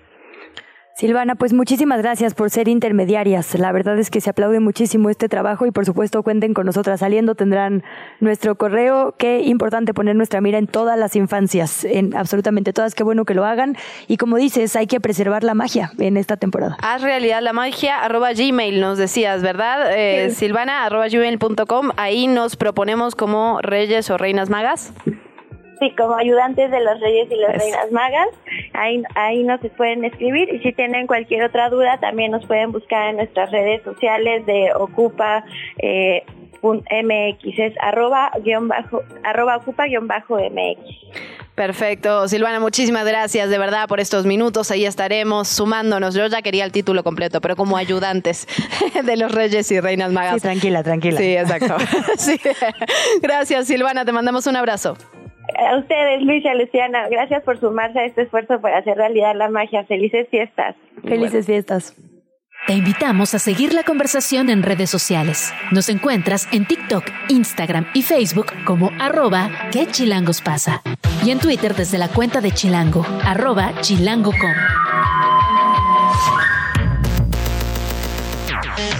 Tenemos que hablar de otros temas menos amables. La verdad, hemos estado dándole seguimiento a este nuevo censo de personas desaparecidas que se, hizo, que se hizo desde el gobierno, pues el gobierno federal, pero también dentro de los estados, los gobiernos estatales. Estuvimos viendo a Martí Batres encabezando estos nuevos censos y la verdad han causado enojo, desconfianza, incertidumbre por parte de la familia, si es algo que siempre decimos, pero vamos a repetir, no es que no se pueda hacer un nuevo censo, no es que no se puedan mejorar estos procesos, el tema es cuál es el objetivo, primero, que se hagan para buscar mejor y no para disminuir artificialmente la cifra de personas desaparecidas, y por otro lado, que se haga con el acompañamiento de quienes han tenido una experiencia en terreno de toda la vida, colectivos, familiares, eh, de búsqueda, madres buscadoras.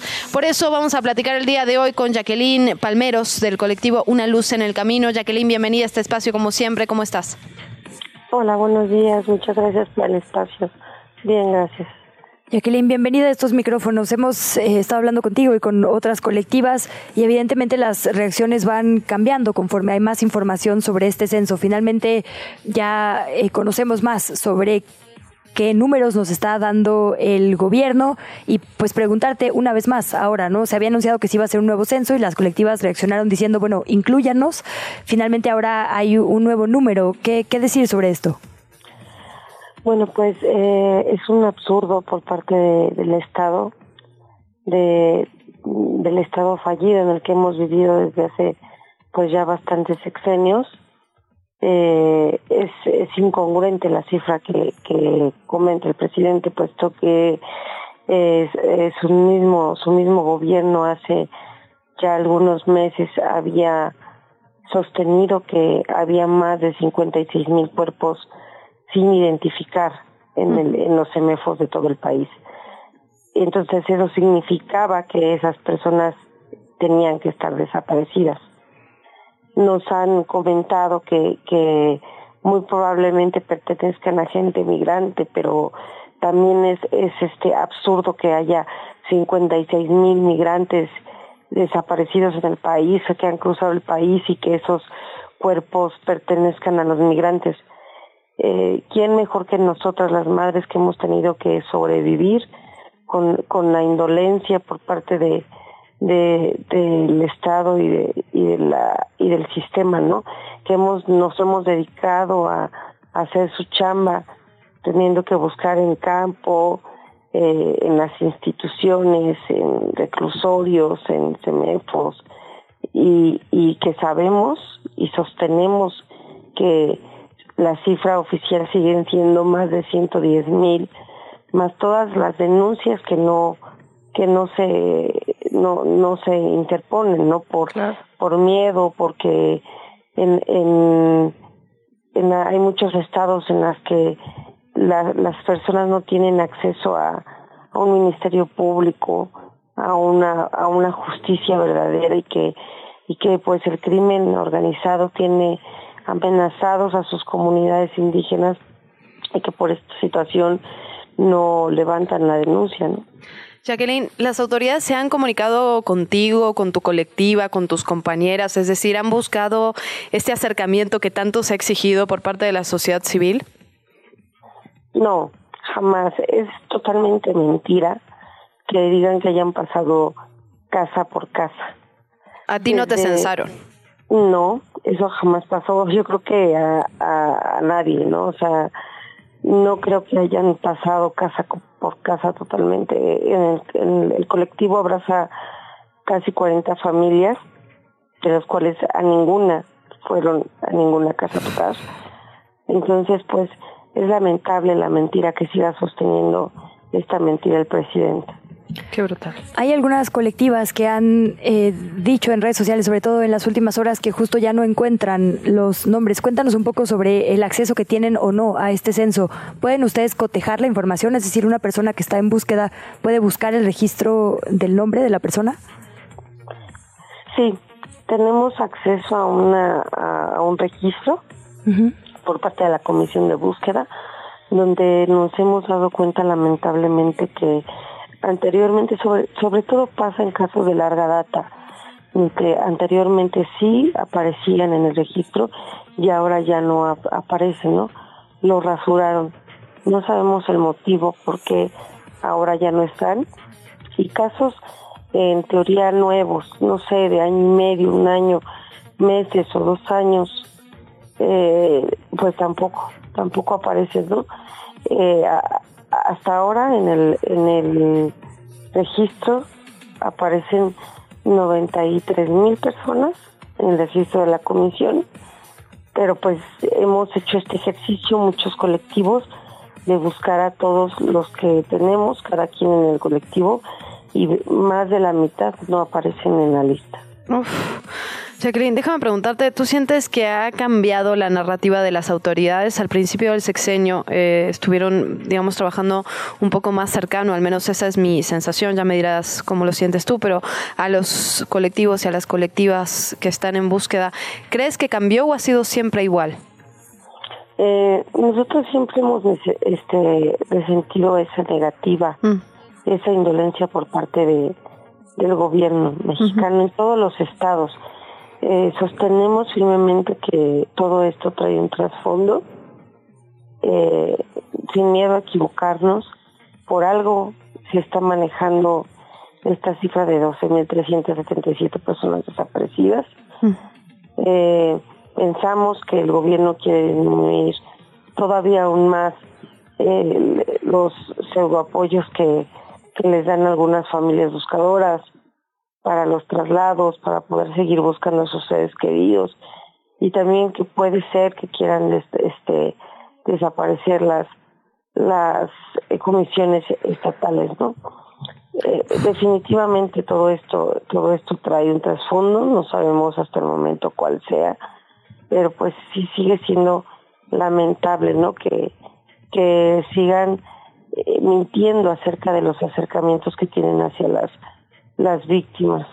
Cuando es, es mentira, nosotros hemos intentado sostener una comunicación directa con el presidente para hacerle saber todos los fallos del sistema y nunca hemos eh, obtenido una respuesta positiva.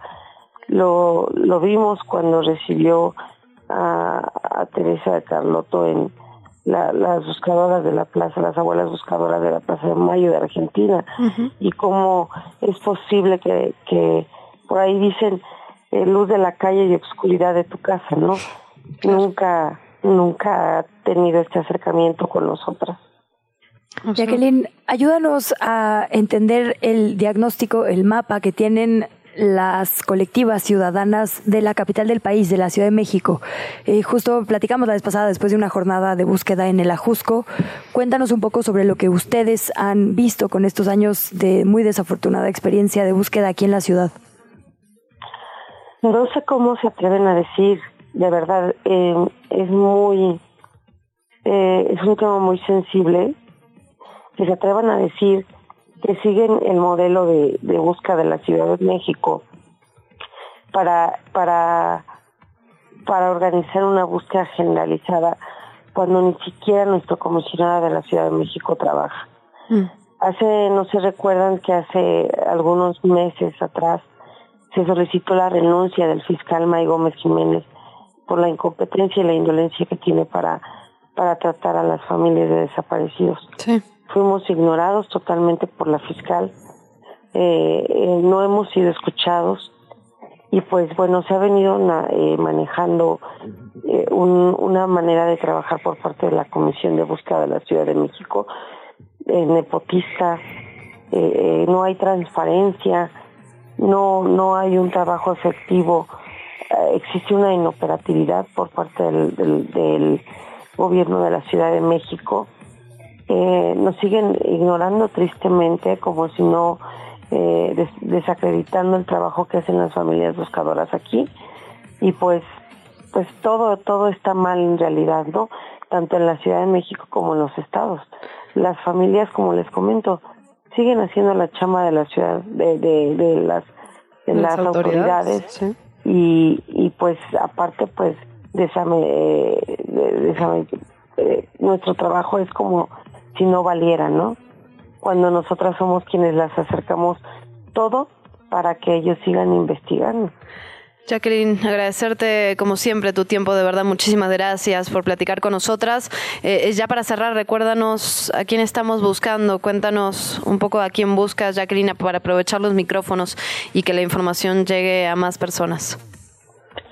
Eh, bueno, yo busco a mi hija, Yael Monserrat Uribe Palmeros, desaparecida el 24 de julio del 2020 a la edad de 21 años, Eje 5 y La Viga. Pues Jacqueline, un abrazo solidario y hasta encontrarles. Hasta encontrarles, muchas gracias. Pasen buen día. Buenos días. La entrevista. Hacemos un giro radical en la información. Es temporada de fiestas, temporada de encuentros y hay un operativo para cuidar a las personas que buscan precisamente hacer compras, ir a visitar a sus seres queridos. De ello vamos a platicar del operativo Fiestas Decembrinas 2023 con el oficial Juan Carlos Rosas, director del sector central de Abasto Reforma de la Secretaría de Seguridad Ciudadana. Director, qué gusto saludarle. Hola, ¿cómo está? Muy buenos días, buenos días a tu auditorio. Sí, efectivamente iniciamos un dispositivo de seguridad con las fiestas de Sembrina. Tenemos un desplegado de 12.359 efectivos, de los cuales 6.822 son compañeros de la Policía Auxiliar, los cuales van a estar desplegados en las 16 alcaldías, principalmente en los puntos donde tenemos mayor concentración de ciudadanos y de visitantes en esta ciudad. Oficial, cuéntenos un poco qué tenemos que hacer como ciudadanía, qué tenemos que tener en cuenta para estas fiestas decembrinas, los que vamos a viajar, los que vamos a movernos por adentro de la ciudad, un poco las recomendaciones que dan desde eh, las autoridades. Sí, claro, principalmente si vamos a salir a la, a la carretera hay que verificar que el vehículo tenga la herramienta necesaria para algún accidente o algún incidente. No olvidemos revisar que tengamos, que llevemos nuestro gato hidráulico, alguna linterna. Si vamos a salir eh, momentáneamente y vamos a abandonar la casa, hay que avisarle a algún vecino de confianza para que esté pendiente de algún movimiento raro, no dejemos completamente apagada todas las luces, alguna luz estratégica que quede encendida y apagar todas las series, las series navideñas que son las que luego nos han generado bastantes incendios claro. en las casas.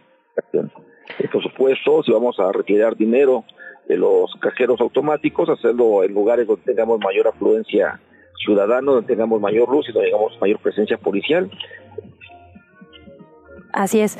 Oficial, otros años cuando una persona tenía un eh, retiro de dinero importante, la nómina de las trabajadoras o trabajadores de la empresa o cualquier otro retiro importante, podía pedir precisamente auxilio específico al, a los oficiales, decirle, oye, acompáñame al cajero casi casi de puerta a puerta, y eso se implementó. ¿Es, eh, ¿Es también lo que se está haciendo este año?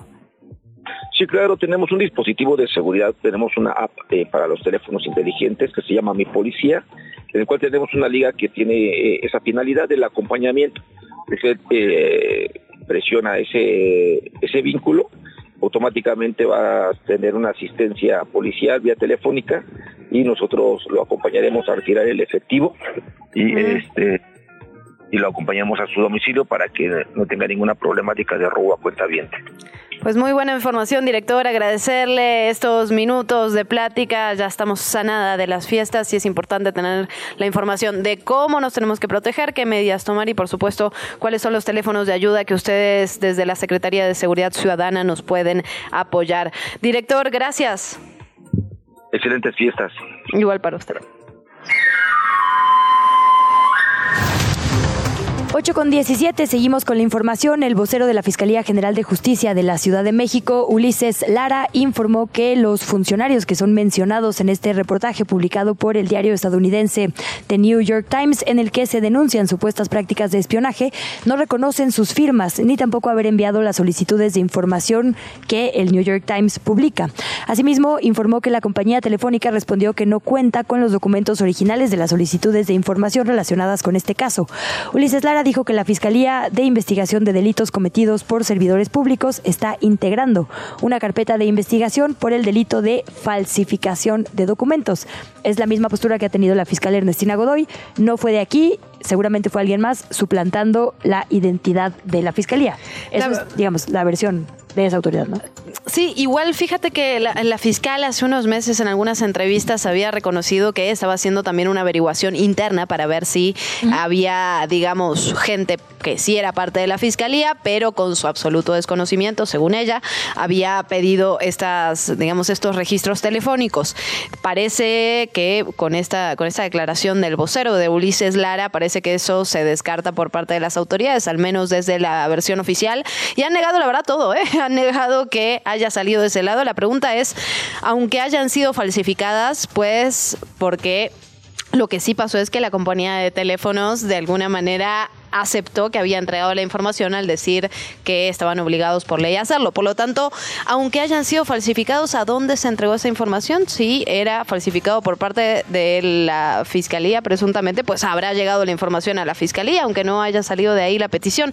Es decir, está, está complicado. Yo creo que están apostando a que se olvide, como ha pasado con tantas otras cosas en nuestro país, el tema del espionaje, el espionaje, presunto espionaje por parte de la fiscalía. Lo que sí es raro es eso, ¿no? Informó que la compañía telefónica respondió que no cuenta con los documentos originales de las solicitudes de información, porque también, pues ahí podríamos verlo, ¿no?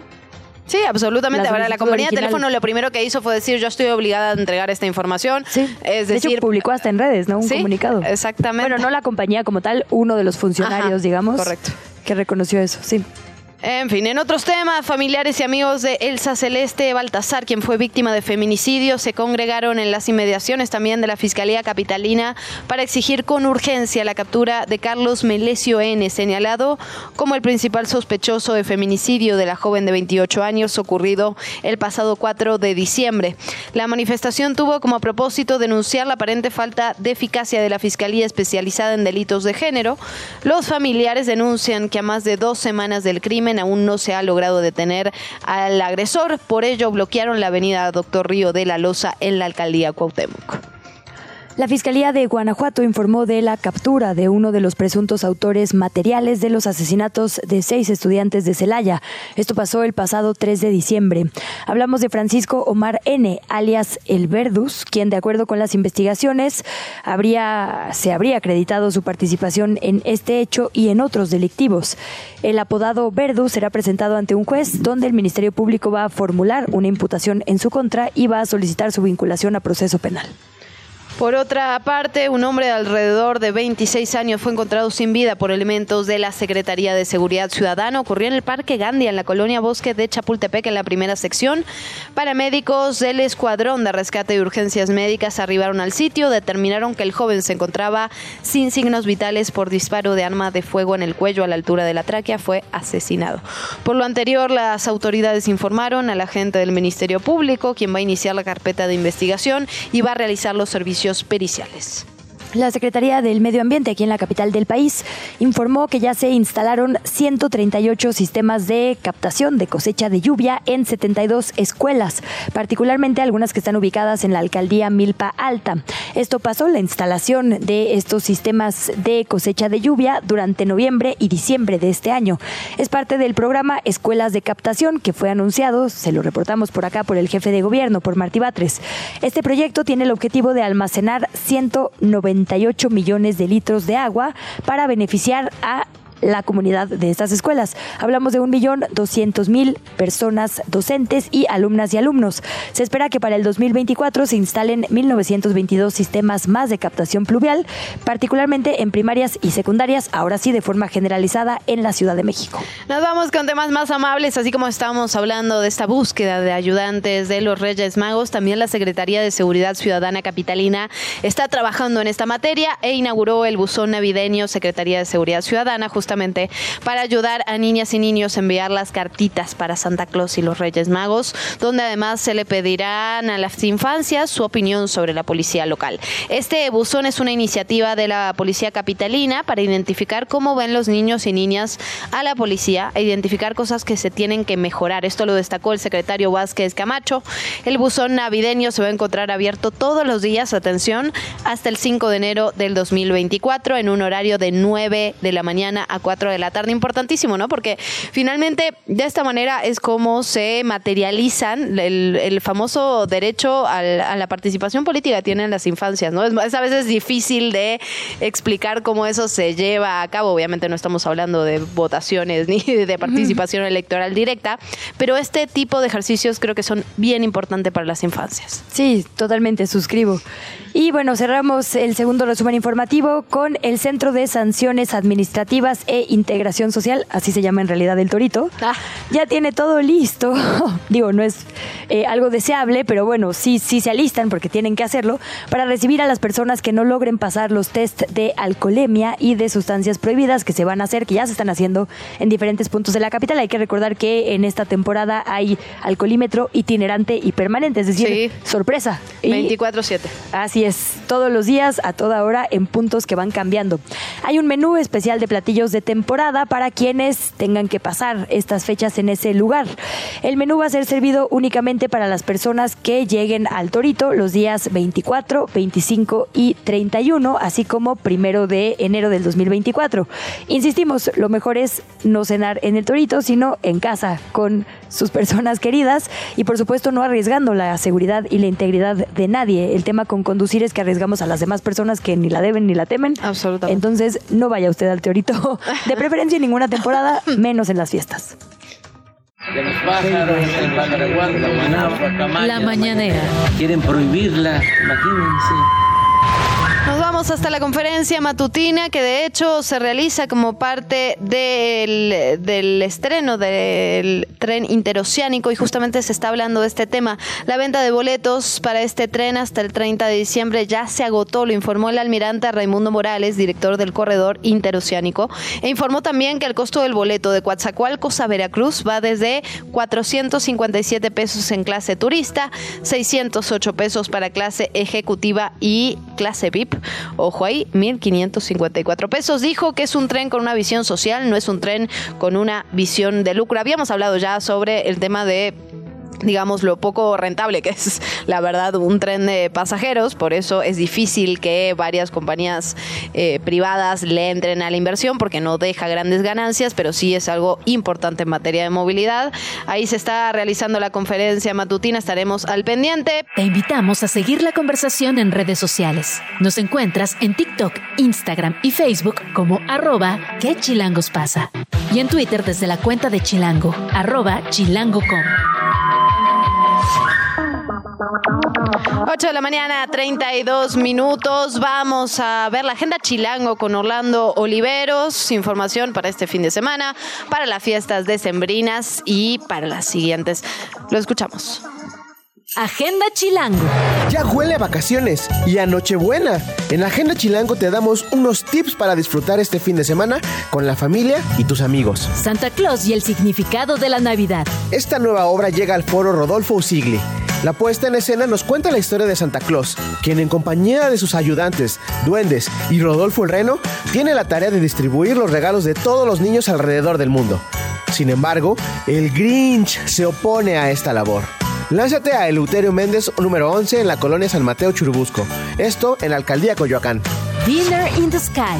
Si quieren ponerse guapos, te invitamos a una cena en el cielo donde podrás disfrutar de exquisitos manjares a 45 metros de altura y en asientos giratorios. Tanto niños mayores de 6 años como adultos pueden vivir esta experiencia, así que lleva a toda la familia a degustar distintos platillos gourmet mientras se encuentran suspendidos por una grúa. La cita es en Campo Marte, Paseo de la Reforma, Colonia Bosque de Chapultepec, en la alcaldía Miguel Hidalgo. No por natural es sostenible. ¿Cuántas veces no hemos escuchado decir, lo natural es lo bueno, lo natural es ecológico? Sin embargo, hay muchos errores detrás de esta afirmación. Por ello, el Museo Franz Mayer nos presenta esta exposición que nos hace comprender más a fondo la problemática del consumo a través de piezas artísticas. El Museo Franz Mayer se encuentra en la Avenida Hidalgo número 45, en el centro histórico de esta ciudad. Sala dedicada a Corea. El Museo Nacional de las Culturas Populares llega con una nueva exposición dedicada solo a la cultura coreana, para que conozcas más sobre sus tradiciones, costumbres, su folclore y más sin salir del país. A través de 110 piezas expuestas, conocerás su historia y arte a lo largo de los años. Lánzate a Coyacán en Avenida Miguel Hidalgo 289, Colonia del Carmen. Narrarnos juntas.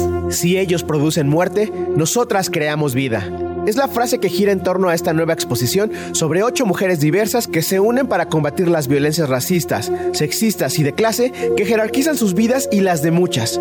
No te pierdas esta interesante expo en el Centro Cultural Universitario Tradelolco, en la avenida Ricardo Flores Magón número 1. Tranvía turístico de Tlalpan. Date el rol y conoce el patrimonio cultural, artístico y natural de la alcaldía Tlalpan en un recorrido turístico en el tranvía del Parque Juana de Asbaje. Esto en la calle de Moneda número 1, en la alcaldía Tlalpan.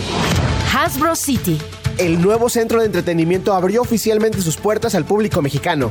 Monopoly, Transformers, My Little Pony, Power Rangers y más personajes podrán convivir contigo en Paseo Interlomas. La dirección es Vialidad de la Barranca Manzana 003, Colonia Ex Hacienda Jesús del Monte, esto en Bosque de las Palmas. Agenda Chilango. Yo soy Orlando Oliveros y te invito a revisar más sobre estos eventos en chilango.com diagonal agenda. La entrevista. ¿Ya estás grabando? 8 de la mañana, 35 minutos. Vamos a seguir platicando sobre las actividades que tenemos para cerrar, para cerrar este, este año aquí en la capital y por eso nos enlazamos con Argel Gómez, director de grandes festivales comunitarios. Bienvenido a este espacio nuevamente. ¿Cómo estás? Muy bien, gracias. Buenos días a todas y a todos. Muy buenos días, Rubén Blades. Querido Argel, cuéntanos más. Pues sí, vamos a tener la maravilla de tener a Rubén Blades en la Ciudad de México para concluir el año y recibir el próximo 2024 en Paseo de la Reforma, a la altura del Ángel de la Independencia, a partir de las diez y media de la noche. Vamos a tener a Rubén Blades y una gran banda, un concierto largo hasta la una de la mañana Así que pues todas las familias, amigos, amigas van a poder ir ahí a Paseo de la Reforma a bailar al poeta con el poeta de la salsa ahí en Reforma. Qué maravilla, estamos preparadas, la verdad hicimos que es, que es, una gran opción, la verdad, Rubén Blades. ¿Qué otras cosas nos tienen preparadas? ¿Qué otras opciones tenemos? Está la verbena navideña en este momento, si no me equivoco, que podemos ir. ¿Qué otras opciones gratuitas tenemos en Chilangolandia, Jair? Sí, la verbena navideña que ha sido un gran éxito desde el día 16 de diciembre y concluye el 30 de diciembre, con excepción del 25 que no va a abrir. Pueden llegar al Zócalo de la Ciudad de México a disfrutar de la verbena navideña. Tenemos música todos los días a partir de las 6 de la tarde. También la posibilidad de hacer unas compras con unos eh, trabajos artesanales hermosísimos de Guerrero, apoyando a los damnificados del huracán. Así que se pueden dar una vuelta al Zócalo, que está realmente hermoso ahí, el, todas las instalaciones luminosas, también los árboles monumentales con Nochebuenas, eh, una villa de juegos de destreza, así que se pueden dar una vuelta estos días al Zócalo de la Ciudad de México entrada gratuita. Oye, director, ¿cuáles son las recomendaciones para ir a ver a Rubén Blades? Porque entiendo que el concierto empieza a eso de las 10 de la noche. ¿Con cuánto tiempo crees que hay que llegar? Si algo sabemos es que hay gente que hasta acampa, ¿no? Cuando hay estos grandes festivales comunitarios, como tú bien sabrás. ¿Cuál es la recomendación en cuanto a frío, alimentos, familia? ¿Qué nos dices para quienes queramos ir? Sí, conviene mucho, bueno, ir bien abrigados, obviamente, llevar ropa cómoda, pues sí, llegar antes, al menos desde las 8 de la noche ya vamos a tener musiquita ahí de varios DJs, entonces se pueden ir comedera, este, eso sí, acomodando. ¿Cómo? No, la comedera, que nunca falta también, ¿no? En, los alrededores de, de Reforma. Sí, en la zona rosa especialmente hay muchas opciones para comer, para beber algo y después este, efectivamente ir ahí a Paseo de la Reforma. El concierto va a ser entre el Ángel de la Independencia y la Glorieta de la Huehuete. Entonces, eh, pues ir ahí con muchas ganas de bailar. Pues esas ya las tenemos. Director, muchísimas gracias de verdad por estos minutos, por esta invitación. Estaremos muy al pendiente y por supuesto reportando Rubén Blades aquí gratuito en Chilangolandia. Gracias. De nada y ahí quien no pueda ir o que está fuera de la Ciudad de México, hay una gran noticia, el concierto de Rubén Blades íntegro en vivo se va a transmitir por Capital 21 y también por Canal 14. Sí, sí. Me to- yo trabajo en Canal 14 y doy fe. Me tocó ayer así la histeria de los productores de la acomodación del mega evento. Hay mucha emoción, entonces los medios públicos estarán también ahí al tiro. Gracias, Argel. De nada, un saludo. Gracias. Desde la redacción de ¿Qué chilangos pasa? Angie Molina, muy buenos días. ¿Qué nos tienes tú? Hola, buenos días, ¿cómo están? Pues hoy traemos noticias sobre la calidad del aire y sobre todo en estas fechas decembrinas que está muy acostumbrada la población a aprender pirotecnia y todos- Chimeneas. Claro. Entonces, la Secretaría del Medio Ambiente de la Ciudad de México nos ha dado la noticia de que este año 2023 se registraron 97 días con niveles mínimos de contaminación, en comparación con el 2019 que apenas hubo 68 días.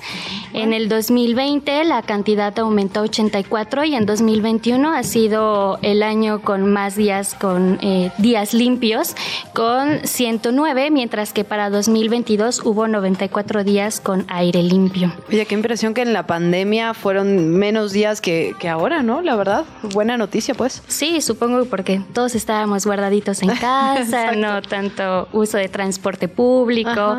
Y las autoridades en esta temporada navideña nos exhortan pues a evitar a, a, quemar eh, estos fuegos pirotécnicos, también a la quema de llantas, evitarla, fogatas y también sobre todo eh, poder revisar estas fugas de gas eh, estacionario o de gas LP, porque, bueno, además de prevenir accidentes, también contaminan, porque las, al entrar eh, estas partículas en contacto con los rayos del sol producen ozono, que también es contamin- eh, contaminante de- del aire, ¿no? Entonces esto es también para prevenir un poco estas enfermedades respiratorias que son muy comunes también en esta temporada. Entonces hay que mantener eh, un poco de prudencia en Sí. estas fechas. Es una barbaridad el dato que nos das. Nos decías, digamos, entre 90 y 100 días limpios, o sea, dos de tres días.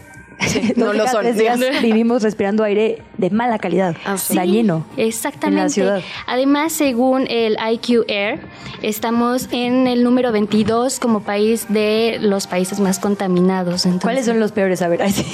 para sentirnos mejor. Para sentirnos mejor, danos las no es- peores cifras. no debería ser, sí. pero- Bueno, el primer lugar se posiciona Delhi, India. Ah, sí. Después le sigue Pakistán, Bangladesh y la India. Nosotros nos, nos posicionamos en Claro, el... mayor densidad poblacional. ¿Te sientes mejor, Luisa Cantú? No, ¿verdad? no tanto. Sí, además, el 22 tema sigue de- sonando alto, la verdad. No, y hay que decirlo, el tema de la pirotecnia no solo tiene que ver, digamos, con la calidad del aire, que es muy, pero muy importante, sino también las personas adultas mayores, personas que viven con discapacidad, los perritos, gatitos, mascotas. La verdad es que tiene una afectación brutal por algo que, la verdad, tiene un momento de felicidad, si es que la tiene, pues. Sí. Sí, claro. Así que bueno. Pues a echar conciencia con eso en esta temporada. Muchísimas gracias, querida Gracias Angie. a ustedes. Buen día. Este es un reporte especial desde las calles de Chilangolandia. La recién vegetariana Fernanda Guzmán sigue buscando platillos de Navidad y Año Nuevo. Fer, ¿cómo estás? Hola, ¿cómo están? Estoy bien aquí. Como dices, un poco, un poco impactada por los enormes animales que he visto, porque, a ver, estoy acostumbrada a ver los cortes de carne, que si los cerdos, etcétera, pero jamás había visto un venado desangrándose de cabeza. Ay, no. Tu trauma, Fer. Sí. Sí. No, Ni, ni querría que me pasara, Fer, te entendemos absolutamente. Te voy, te voy a dar el tip. Tienes que entrar eh, al mercado por la zona justo de las especias y las frutas, ir mirando hacia el piso y estacionarte en las tapas de quesito en el mercado de San Juan para no traumarte con todo Para eso. ser vegetariana sabes demasiado del mercado de San Juan, Luisa Cantú. Es que las tapas de ahí son clasiquísimas y, la- y que la fruta exótica, todo sí me gusta, pero como bien dices, yo paso mirando al piso porque es bastante denso. Bueno, y el, bueno, ya, ya no voy a seguir con las descripciones, perdón, Fer, sigue tú, sigue tú. De- déjale a Fer Guzmán que no se lo pase, venga. Pero mira, aún así con todo y todo el impacto visual, eh, la verdad es que hay cosas muy interesantes que hasta me llamaron un poquito la atención probar alguna vez. Hace ratito les contaba que si Fer quieren- haciendo amarres sí. ya. Confiesa.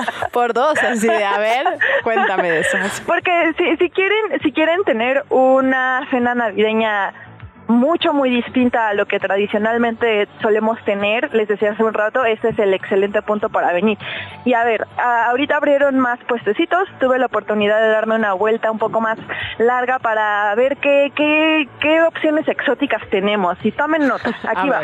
Venga. Por ejemplo, a ver, desde lo más soft, lo más tranquilo, hay mermeladas que yo nunca había visto como las que son pétalos de rosa, muy deliciosas, me van a probar un poquito. Este, esas están en 140 pesos cada una, son un excelente regalo y una excelente opción como para el postrecito. Pero ya entrando como a las carnes, a eh, eh, pasamos primero por los insectos. ¿Les parece? Para asustarnos un poquito menos. Los alacranes que mencionaba hace rato Luisa están en 100 pesos la pieza, desde 90 a 100 pesos la pieza, por si quieren sentarse a probarlos, los pueden comer tanto como con tacos como en tostadita. También están carne de cocodrilo, que eso está aproximadamente 600 pesos el kilo. Es un poquito como pescado, pero más duro, un poquito más corrioso, me comentan. Me quedé así, exacto, ¿lo probaste? no, me, me, me cuentan, me cuentan. Tienen carne de tigre, este, no hay, en este momento no es mucha la carne de tigre con la que cuentan, pero sí hay, pues está Menos mal, 950 el kilo eh, y lo, se pueden cocinar en bisteces. También hay jabalí, también en 600 eh, pesos el kilo, eh, 50 pesos eh, una rachera de búfalo ah, y todas estas carnes, también hay carne de león de 1500 la pieza. Este, todas estas carnes pues son eh, no sé, pueden, pueden, pueden abrir la curiosidad de muchas personas y si no quieren como llegar y comprar un kilo completo, lo que pueden hacer es llegar y pedir una parrillada en donde les dan unos dos, tres bisteces de cada, de cada una de estas carnes. Entonces pueden invitar a sus familiares ahí para la cena navideña y tener algo, digamos, pues bastante muy diferente, ¿no? Sí, sin duda. Y ahí, ahora que andábamos en las recomendaciones de los paseitos, como bien dices, podemos ir a comprar comida para hacer o comer ahí en el propio mercado de San Juan. No sé si ya abrió Fer, es un arma de doble filo porque están estas tapas que les digo a las que yo voy cerrando los ojos para no ver todo este animalerío que nos cuentas, Fer. Antes eran de una familia y luego se pelearon, entonces, bueno, creo que se pelearon, o se separaron por alguna razón que no voy a especular, perdón. Y ahora hay dos, digamos, locales diferentes que se llaman casi igual, pero son diferentes.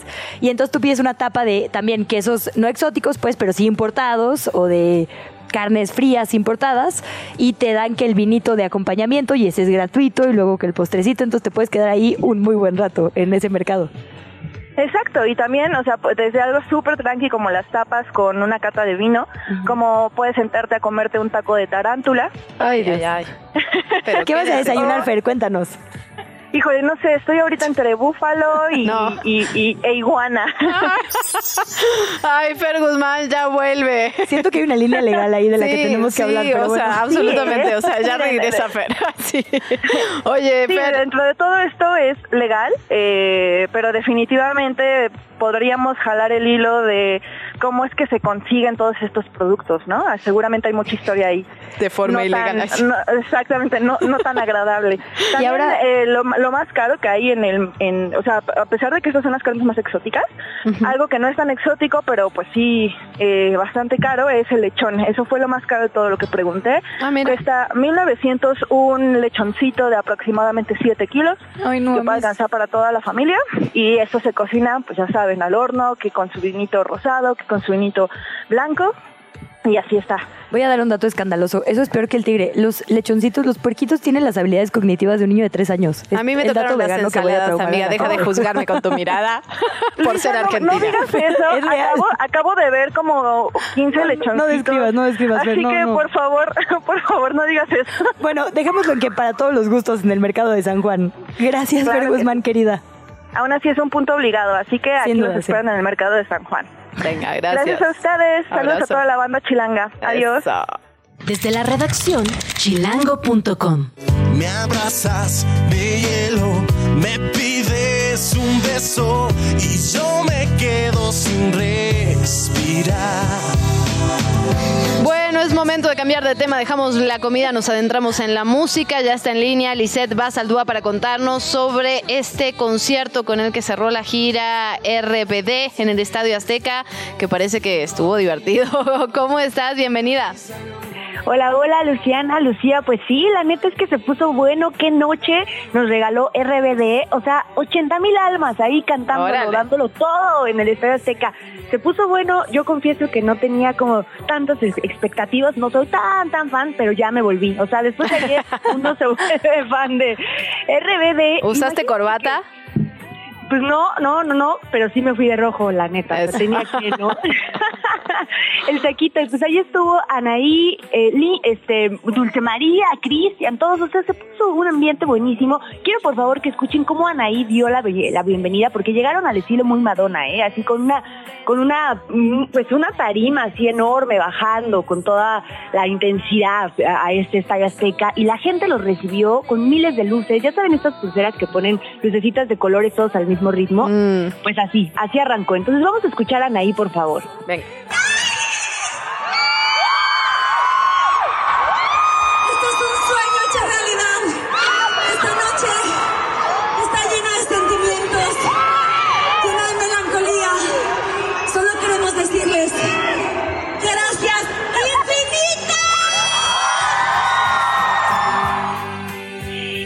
Estaban extasiados, estaban extasiados completamente. Y este concierto estaba previsto que sucediera a las 9 de la noche en punto. Ahí estu- estuvimos nosotros desde las 7, ¿no? Al pie del cañón, pero no fue hasta las 10 de la noche cuando Anaí, Maite, Dulce, Christopher y Cristian aparecieron arrancando con Tras de mí. Vaya manera de empezar la noche. Y pues sin duda RBD nos confirma que es un fenómeno global. De hecho, Billboard ya ha catalogado esta gira que empezaron en El Paso, Texas en agosto como una de las más taquilleras, giras latinas más taquilleras del 2023. Así que se puso bueno. Yo les recomiendo que, bueno, pues hay que esperar a ver si regresan o no. Se supone que ya no van a regresar. Yo no creo. Yo creo No, van ya. a arrancar. Así que, pues vayámonos alistándonos para el próximo 2024. Sí, ya de rebeldes, pues, pues, pues ya, ¿no? Ya, ya pasó esa etapa, me parece, para andar con, con falda de... Habla por ti, ¿eh? Ay. Yo me veo bien en mi falda todavía. Bueno, Lizeth, muchísimas gracias por este reporte. Ojalá dejamos micrófonos abiertos para que nos visites más seguido, oye. Sí, cuando quieran, pues acá andamos siempre que teatro, que cine, que Sí, Liz, música. claramente Luciana y yo escogimos muy mal el espectro de trabajos en Chilango. Sí. Claramente, claramente. Un abrazo, Liz, gracias. Bye, buen día a todos. Bye, Un bye. abrazo. Hablemos de deportes. Grand Slam en qué chilangos pasa.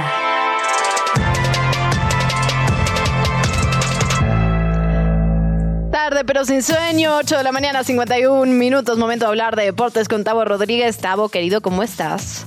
Muy bien, hay una canción de Rebelde que le cantan a todos los americanistas, la de Solo quédate en silencio cinco minutos. Así es para los americanistas, confirmo. Sí. Muy la bien. verdad es que sí, y más con el resultado que hubo ayer. Ayer se jugó un partido amistoso, muy sencillito, por así decirlo, en donde las Águilas del América enfrentaron en Dallas al campeón de la liga, es eh, el Barcelona, que pues obviamente mostró un cuadro muy alternativo, con jóvenes de hasta 16 años anotando gol, pero pues se le da el reconocimiento porque a final de cuentas se está ganándole al campeón de España. Entonces el América termina bien el año, vence 3 por 2 al Barcelona. Los culés, bueno, obviamente venían muy desgastados del viaje, obviamente desde Barcelona a Dallas de más de 14 horas, llegan a las 7 de la mañana del día de ayer, juegan el partido 12, 13 horas después y después se vuelven a ir otra vez a Barcelona. La verdad también un desgaste terrible para el cuerpo de un atleta profesional. Bueno, pues complicado en ese sentido. Tenemos que hablar también, como nos está correteando el tiempo, perdónanos, Tavo, pero esta inversión eh, del fondo, a ver, cuéntanos un poquito más. Sí, fíjate que salió información de acuerdo a Fernando Ceballos de Fox Sports que en la asamblea, en la asamblea de dueños que tuvieron el martes pasado, la que ya platicamos justo el miércoles aquí en qué chilangos pasa, Sí, en sí, donde sí. se confirmó que los dueños de cada equipo, o sea, de los 18 equipos que conforman la Liga MX, pues votaron a favor para recibir un fondo de inversión de 900 millones de dólares a cambio de un porcentaje que oscila entre el 10 y el 11% de los derechos del fútbol mexicano. ¿Qué va a pasar? Que este dinero no va a ser repartido de forma equitativa, o sea, obviamente los equipos que eh, generan más como un Cruz Azul, Chivas, América, Monterrey y Tigres son los que obtendrían más de esta tajada de estos 900 millones de dólares. Y se está obligando a que cada equipo lo invierta en infraestructura, compra de jugadores, seguridad, experiencia en los, en los estadios, lo cual creo que va a ayudar al crecimiento tanto para los que somos fans del fútbol mexicano como para mejorar, como te decía, esta experiencia de los estadios. Y esto es muy parecido a un formato que se tuvo en algún momento con la liga, obviamente también ahí en España que te estaba comentando, que es el fondo CBC, en donde ellos obtuvieron una inversión de 1990, y- eh, perdón, 1929 millones de euros. Y con esto hubo un intercambio para que ellos tuvieran el 9% de los derechos de transmisión de televisión a nivel mundial. Entonces creo que este tipo de inversiones van a ayudar al crecimiento para tener mejores jugadores, para tener mejor estadio y para tener una mejor experiencia en lo que resta, bueno, mejor dicho, en lo que empieza la siguiente temporada. Ahora, por ahí vi que hay grillita porque son equipos de primera división, ¿no? La repartición de este fondo que decías. Sí, nada más los 18 equipos de primera división desde el Mazatlán, Juárez, Puebla, este, los equipos que ya te mencionaba como Cruz Azul, Chivas, Monterrey, Tigres, América, pero eh, están haciendo como un pequeño estudio para ver cuál es el equipo que más genera tanto en los estadios como en transmisión de eh, derechos de televisión para de con ese porcentaje ponerles lo que les correspondería de estos 900 millones de dólares. Pues como dices, saber cómo le fue allá a la primera división en España, ¿no? Para saber eh, justamente como, como nos dices, eh, con qué comparar este tipo de ejercicios, Tavo. Pues muchísimas gracias, se nos fue de volada el tiempo, pero te podemos ver más tarde. Perfecto, nos pueden ver a las 5 de la tarde en Grand Slam y obviamente, aunque sea Navidad, pues, espero su llamada el próximo lunes. Ay, Tavo, lo siento. No, el lunes no. El, El- lunes no, no, no, no esperes nuestra llamada, Tavo, porque no va a llegar. El- pero el miércoles sí, querido Tavo. Tenemos eh, la recapitulación de lo mejor de qué chilangos pasa el próximo lunes 25, pero volvemos, en realidad Luciana vuelve el Sí, martes. exacto.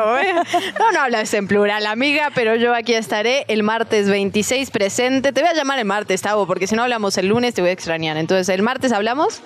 Perfecto, porque la información deportiva no va a parar, va a haber NFL, NBA, este, todavía fútbol eh, inglés con el Boxing Day, entonces se va a estar moviendo el mundo deportivo. De verdad, gracias y tengan unas excelentes fiestas a todo el equipo y a todos ahí también en cabina. Hay que decir que Tavo es el que pone la casa para las fiestas de fin de año, entonces Ay, te sí, queremos el te doble. queremos, Tavo, gracias. Exhibas, por favor. No, te aplaudo, mano. Ay, muchas gracias. Las La- adoro y les mando un beso. De verdad, pásenla excelente. Mutuo y dobles fiestas allá en tu casa. Gracias, Tavo. Gracias, Luciana. Gracias a la producción. Se queda con Sopitas FM con Greta y con Max. El lunes, ya lo saben, vamos a tener lo mejor de qué chilangos pasa, pero el martes nos reencontramos y queda inaugurada la temporada de esto que tiene que ver con Navidad. Hasta pronto, bye. Esto fue ¿Qué chilangos pasa? Gracias por acompañarnos esta semana. Luisa Cantú y Luciana Weiner te esperan el lunes nuevamente en la misma ciudad, nuestra Ciudad de México.